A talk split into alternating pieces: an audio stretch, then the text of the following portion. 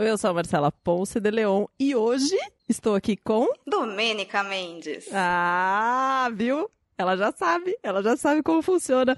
Hoje o Baseado em Fatos Reais tá diferentão. Porque a Shelly abandonou a gente. Não, ela não abandonou não. Na verdade, ela teve um problema de conexão, que resolveu um problema porque a gente queria gravar as três juntas, mas estava difícil da gente encontrar esse meio de campo aí. mas, independente disso, a gente já ia fazer uma gravação com a Domênica. Então hoje está marcado há muito tempo, porque a Domênica é uma pessoa muito ocupada, com uma agenda muito cheia. A gente já tinha marcado de umas três semanas. essa participação mais do que especial.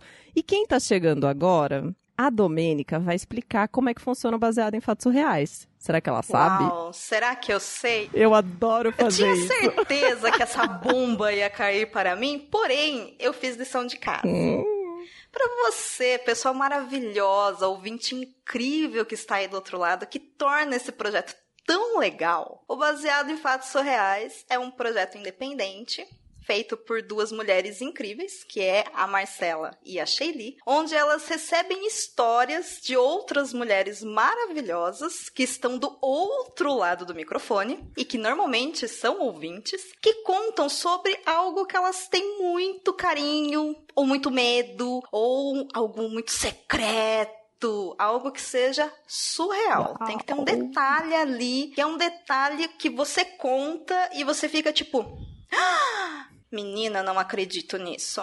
E aí, essas pessoas incríveis que são as heroínas mandam essas histórias para essas duas mulheres incríveis e elas contam em primeira pessoa, como se fossem elas, com muito carinho, muito respeito, muita admiração. E aí depois vocês ouvem essas histórias quentinhas direto no seu feed barra radinho, barra celular, barra onde você quiser. Pronto, acabou. É isso. Ela zerou a apresentação do Baseado em Fatos Reais. Nunca mais eu vou fazer. Pode usar sempre esse áudio aí, Domênica, nas edições.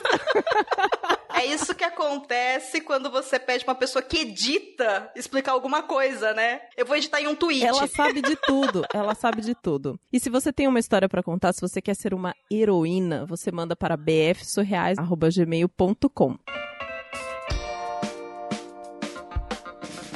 como a Domênica explicou, o Baseado em Fatos Reais é um projeto independente, que é mais ou menos independente, porque ele depende de quê? Ele depende de mim, da Shelly, da Domênica, das heroínas que mandam as histórias, de você que está aí do outro lado do radinho ouvindo essa voz quentinha contando essa história e falando com você, e também dos nossos apoiadores.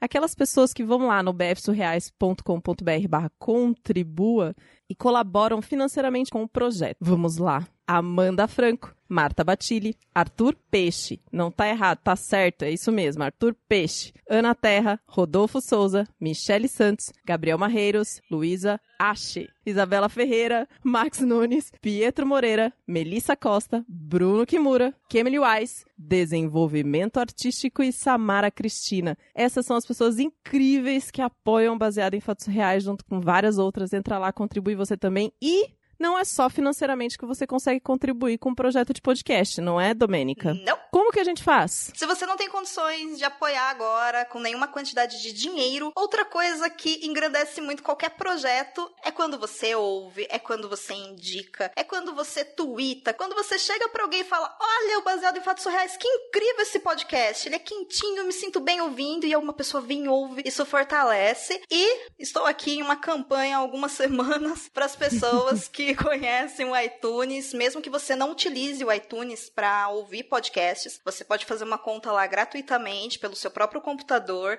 Entra lá, procura todos os podcasts que você ouve, principalmente ou baseado em fatos reais. Deixa um comentário, porque aí o algoritmo vai distribuir melhor o baseado e mais pessoas vão conhecer. E olha só, você ajudou o projeto a crescer e nem precisou gastar grana com isso, né? Ou seja, existem várias maneiras de contribuir, mandando histórias, sendo ouvinte, contando para todo mundo, contribuindo financeiramente.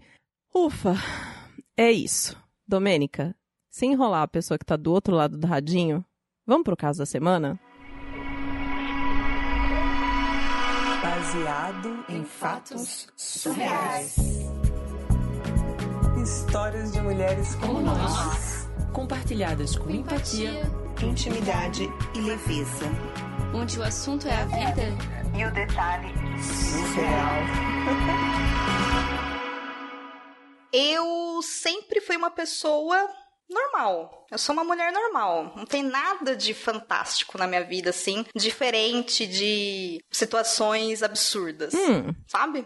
Eu sou uma mulher bastante tranquila, eu tenho uma vida boa, eu gosto da minha vida, eu gosto do meu trabalho, eu gosto do que eu faço. Hum. E eu gosto muito da minha família. Eu tenho um carinho muito grande por quem eu sou, porque eu sou uma pessoa incrível, porque eu tenho essa rede de apoio maravilhosa atrás de mim. Uhum. Só que aconteceu uma coisa comigo que, olha, eu diria que mudou bastante a forma como eu penso sobre a minha vida e como eu me expresso com relação ao mundo e como eu vivo. Hum. O que, que aconteceu? Há um tempo atrás, eu passei por uma situação nova com uma pessoa que para mim é muito, muito importante, que é a minha mãe. E o que aconteceu foi o seguinte: a minha mãe, ela sempre foi uma mulher muito intensa. Tá. Sabe aquela pessoa que quando chega em um lugar, ela é tão forte e tão brilhante, tão potente que ela soma, ela se multiplica e ela influencia as Hum, pessoas ao redor? Uau. Ela é assim. E aí a minha mãe, ela sempre foi muito intensa também em demonstrar pra gente e pras pessoas de confiança sobre o que ela pensava. Então, quando ela tava feliz, ela tava muito, muito, muito feliz. Sei. Quando ela tava brava com a gente, era mirar no corredor e sair correndo. Porque ela tava muito, muito brava. entendeu? Sei. E quando ela tava, por outro lado, triste, ela ficava também muito triste. Era muito intenso e era muito pesado pra ela isso. E aí, depois de um, de um tempo, conforme eu e os meus irmãos fomos crescendo, né? Eu sou irmã caçula, tenho dois irmãos mais velhos. Uhum. Eu comecei a perceber, assim como eles, que essa intensidade era um pouco demais, assim. Não que fosse ruim, mas era um pouco demais. Hum. Tipo quando você tá fazendo arroz assim, aí você coloca o sal, aí não ficou ruim exatamente no final, mas tá demais, entendeu? Podia ser menos. É. Hum. Exatamente por aí. Aí você fala, poxa vida, vou tentar medir um pouco melhor da próxima. Uhum. Só que não tinha como a gente medir porque era como ela se expressava. Sim. Mas, numa situação dessa, o que dá pra gente fazer é chegar e tentar explicar pra pessoa como que a gente se sente com relação a isso. Uhum. E foi isso que a gente fez.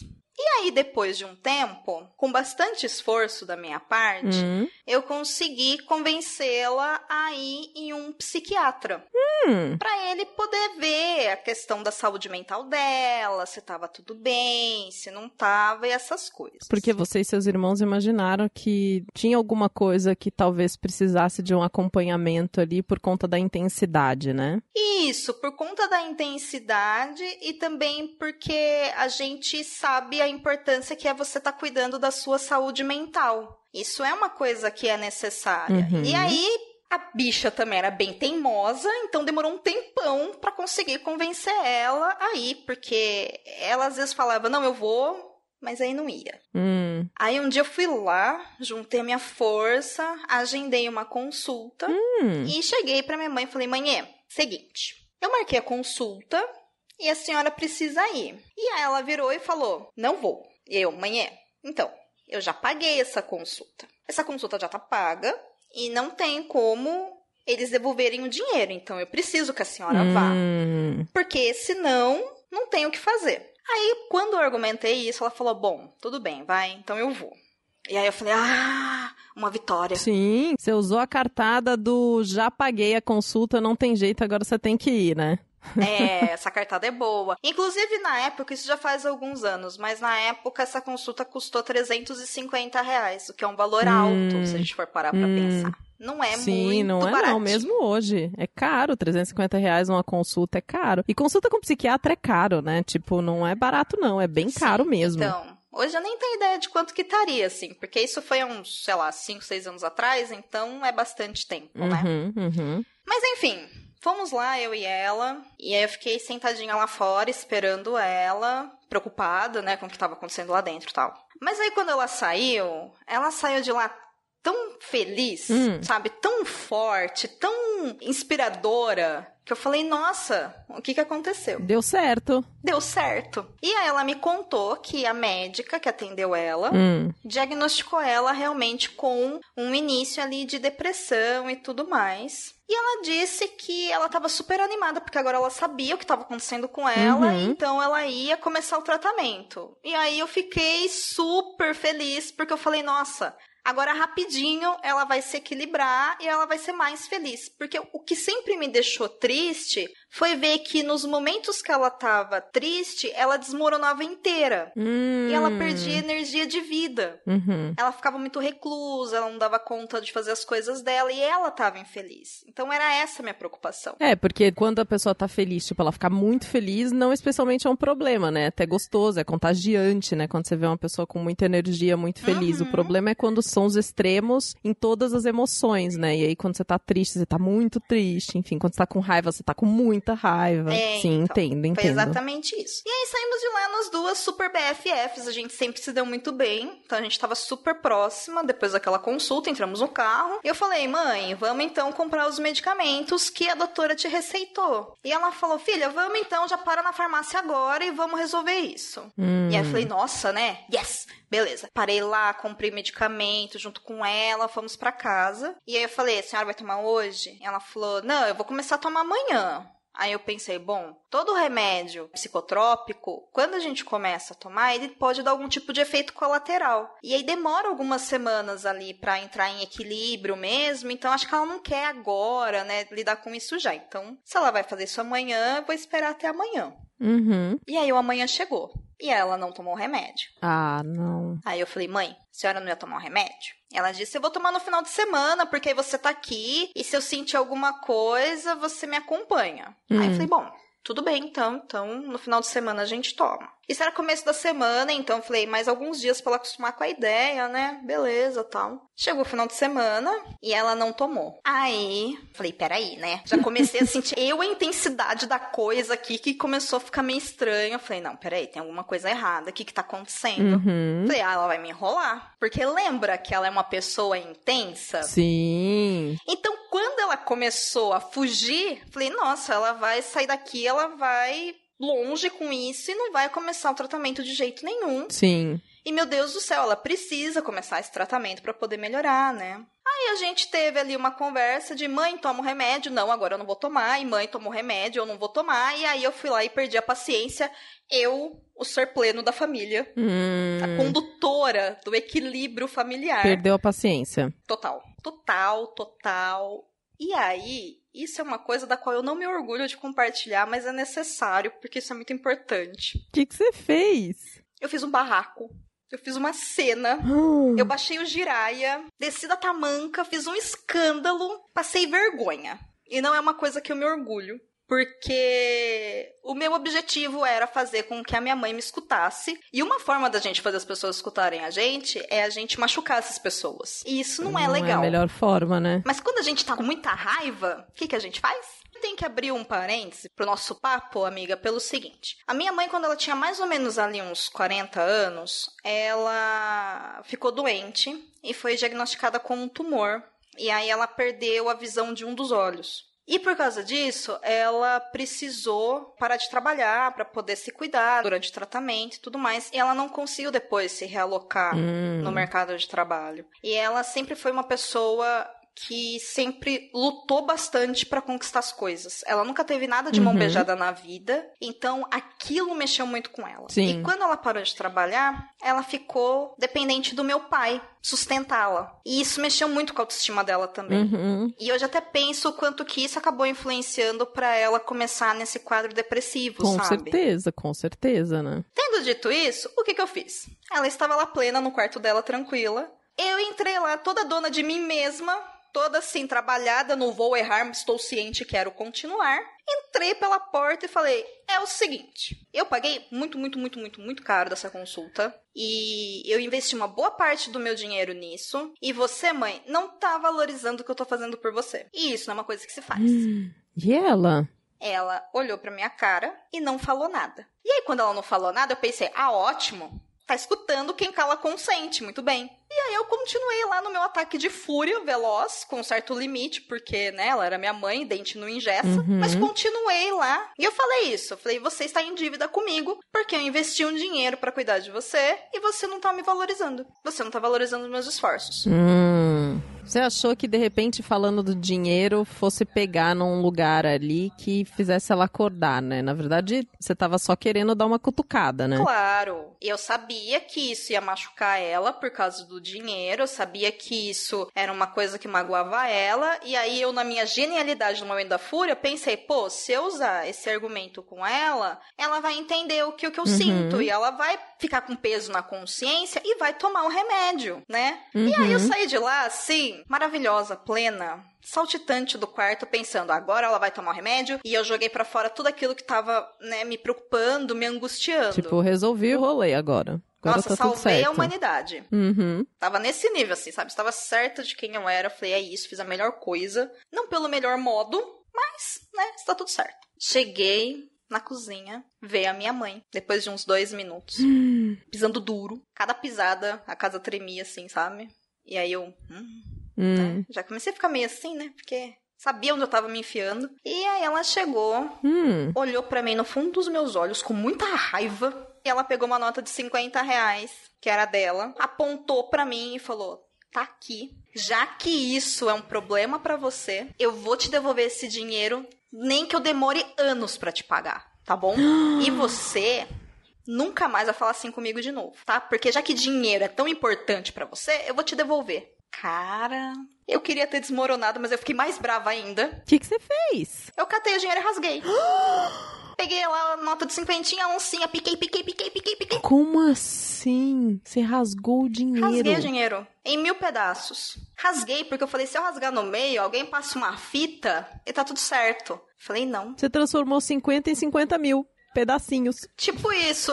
Peguei, rasguei, rasguei. Quanto mais eu rasgava, mais brava eu ficava e mais eu falava pra ela: não é sobre dinheiro, não é sobre isso. É porque você não se cuida e dinheiro pra mim não me importa. Olha aqui o que, que eu faço com seu dinheiro. E aí virei, tipo, confete de carnaval pelo quarto inteiro. E aí eu peguei e, tipo, ficou por isso mesmo. Mas ah, e depois que você rasgou o dinheiro, o que, que ela fez? Assim, tipo, ela foi no médico finalmente? Não, porque a bicha era teimosa, lembra? Ela ficou parada lá, olhando pra minha cara com aquela cara de. Menino, o que, que você tá fazendo? Mas não moveu um músculo. Meu Deus. Ela não falou nada. E aí, como eu tinha passado completamente dos limites, e aí eu também baixei minha bolita e fiquei quietinha, porque não adiantava continuar brigando, né?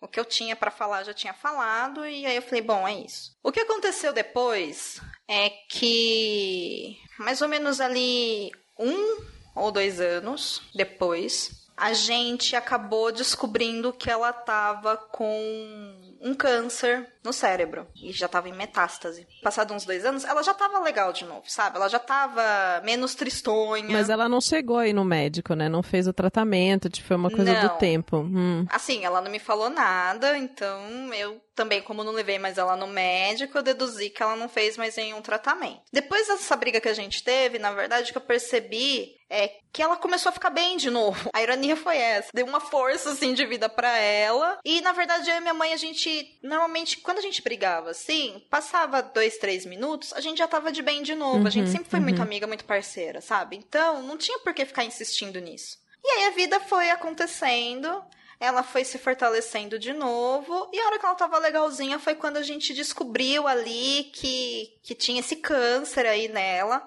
A gente começou o tratamento, né, tal. Ela passou três meses internada. Foi um período, assim, muito difícil pra mim, pros meus irmãos, claro. Depois ali de passar por tudo isso, ela acabou falecendo e parou de sofrer tanto, tanto pelo peso da vida, quanto por essa questão aí do câncer. Só que o que acontece depois disso é que hoje, passado aí mais ou menos um, um ano e meio, dois anos que ela faleceu, Hum. Um dia eu tava conversando com uma amiga minha, que é uma amiga muito querida. Ela me ajuda, assim, em várias coisas que eu faço na minha vida. E ela também conheceu minha mãe, ela era uma amiga íntima da minha mãe. Hum. E ela me virou e ela me contou coisas que eu não conhecia sobre essa história. Ah, como assim? Ela chegou pra mim e ela falou assim: então, seguinte, lembra aquele dia que você fez aquela pachorra, aquele escândalo, aquela cena de novela das oito? De rasgar dinheiro?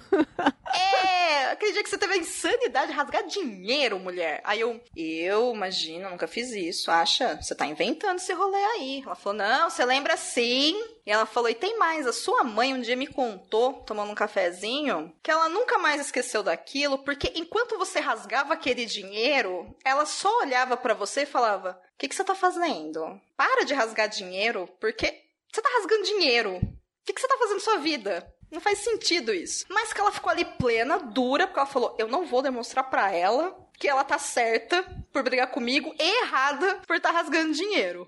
Então eu vou deixar essa menina achar que ela ganhou essa discussão. Mas na verdade ela não ganhou nada porque sou eu que mando nessa parada. e no final da história ela ganhou mesmo porque ela né, deu um jeito lá de lidar com as emoções dela. Turrona.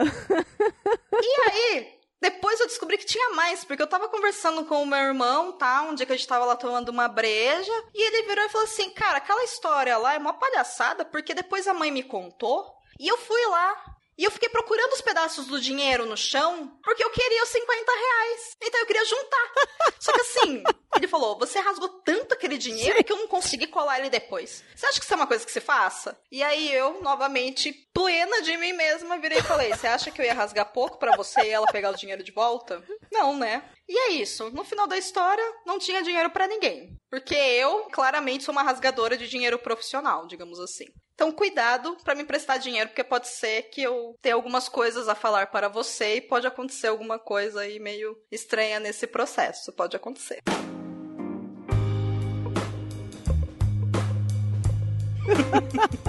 Gente. que coisa maluca.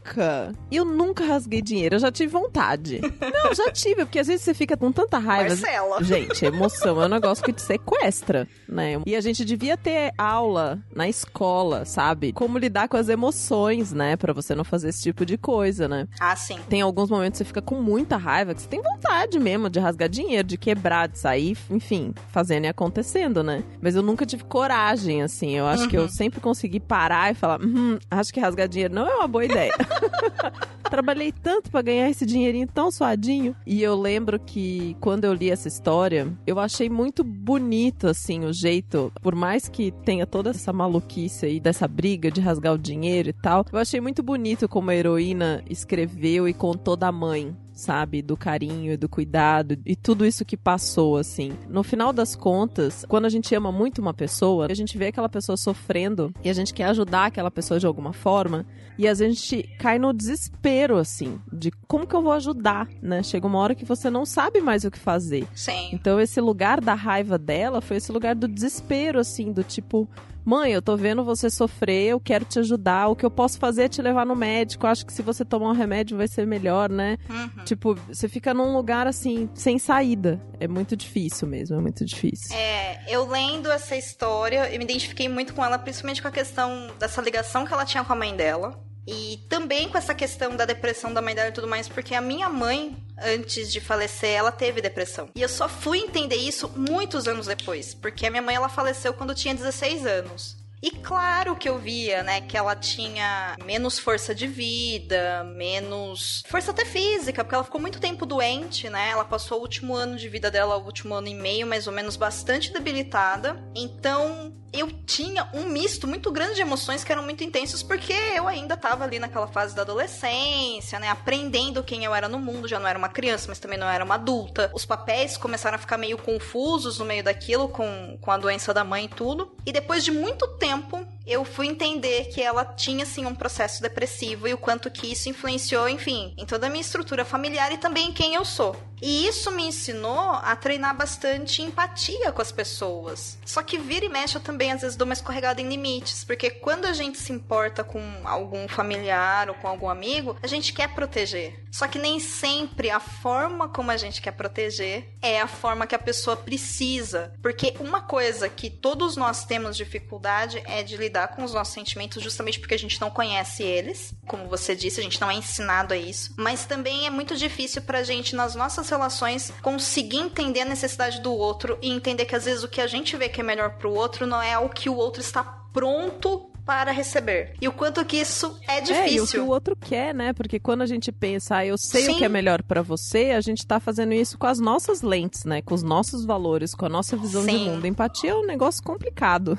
é um negócio bem complicado, é, né? Bastante. E, e eu me lembro que eu, eu escutei um episódio uma vez eu não me lembro se foi do Invisibilia, que é um podcast americano, ou se foi no Hidden Brain, mas contava a história de jovens que tinham transtornos, né, psiquiátricos, enfim, tinham questões que precisavam de ajuda, ou depressão, enfim, era algum tipo de transtorno mental que precisava de ajuda. O jovem não conseguia, estando dentro de casa com a família, resolver essa questão. E que eles precisavam tirar o jovem de perto da mãe e do pai uhum. e tratar isso num outro ambiente para conseguir alcançar. E o que os pesquisadores contavam é que a família, pelo fato do vínculo afetivo e do amor, e por não querer sofrer, acabava não conseguindo dar o suporte que aquela pessoa precisava. Sim. E isso me marcou muito, assim, me marcou muito, muito, muito, muito. Sim. Ixi, a gente podia ficar aqui falando Horas, de. Não é? Porque a gente passa uma vida inteira para conseguir lidar com esses sentimentos, entender qual que é o nosso espaço, qual que é o espaço do outro, como é que a gente se manifesta, sem atropelar a manifestação do outro. Mas no geral é comunicação. Não só da gente com o outro, mas eu penso muito também na questão da comunicação da gente conosco mesmo, vamos dizer assim, através de análise que a gente aprende a identificar alguns gatilhos mentais que fazem a gente gente, às vezes, tomar iniciativas que podem trazer mágoas pra gente ou pros outros. Meditação e coisas assim é muito importante, né? E a gente tem a vida inteira para isso, claro, mas a gente tá aqui pra se expressar e se manifestar por um bem maior, nem que esse bem maior seja a sua própria vida e você aprender a lidar de uma forma mais leve com ela, porque sofrimento faz parte, mas ele não pode ser a coisa mais importante, volante da sua existência. Você não nasceu para sofrer. Então, quando você estiver pronto, procure o que funciona para você. Pode ser um tratamento psiquiátrico, pode ser uma terapia, pode ser uma análise, pode ser uma meditação, pode ser uma religião, pode ser um papel social, pode ser seu trabalho, pode ser sua família, né? Mas é importante que isso é para você e você não precisa explicar isso para os outros. Você não deve satisfação. É mais um lance de encontrar um equilíbrio de você com você e, enfim, ser pleno e maravilhoso e dar risada de uma situação como essa de quando você rasgou dinheiro, né? Porque você tava bravo com a sua mãe.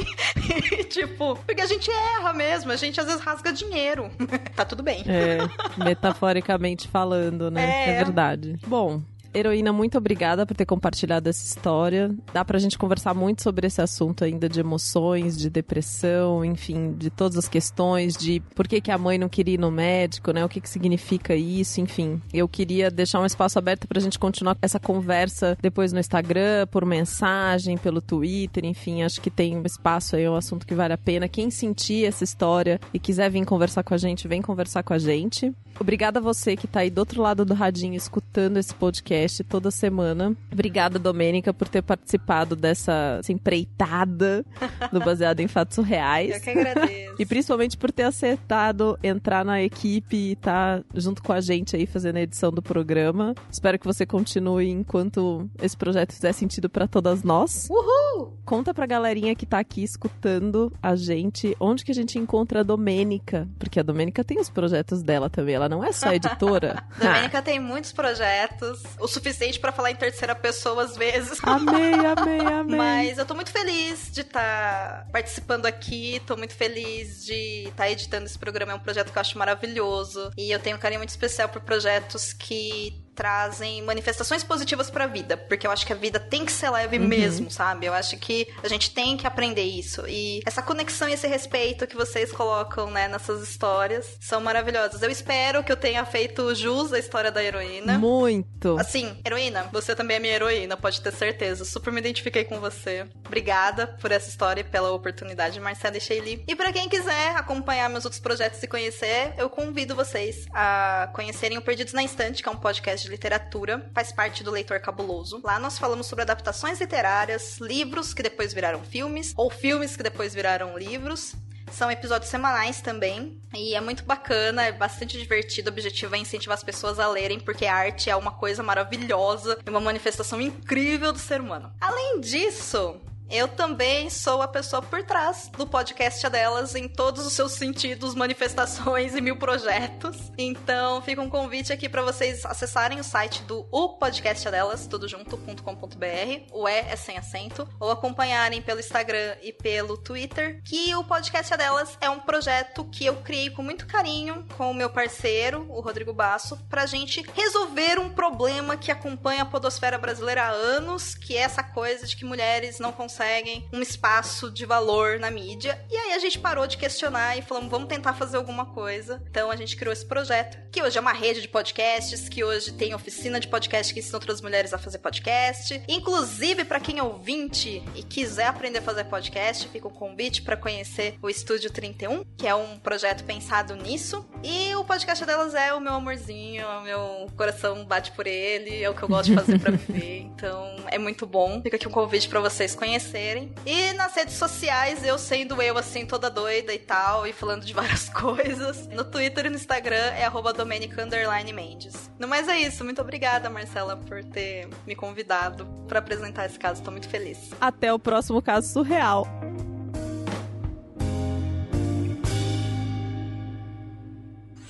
Esse podcast foi editado por Domênica Mendes.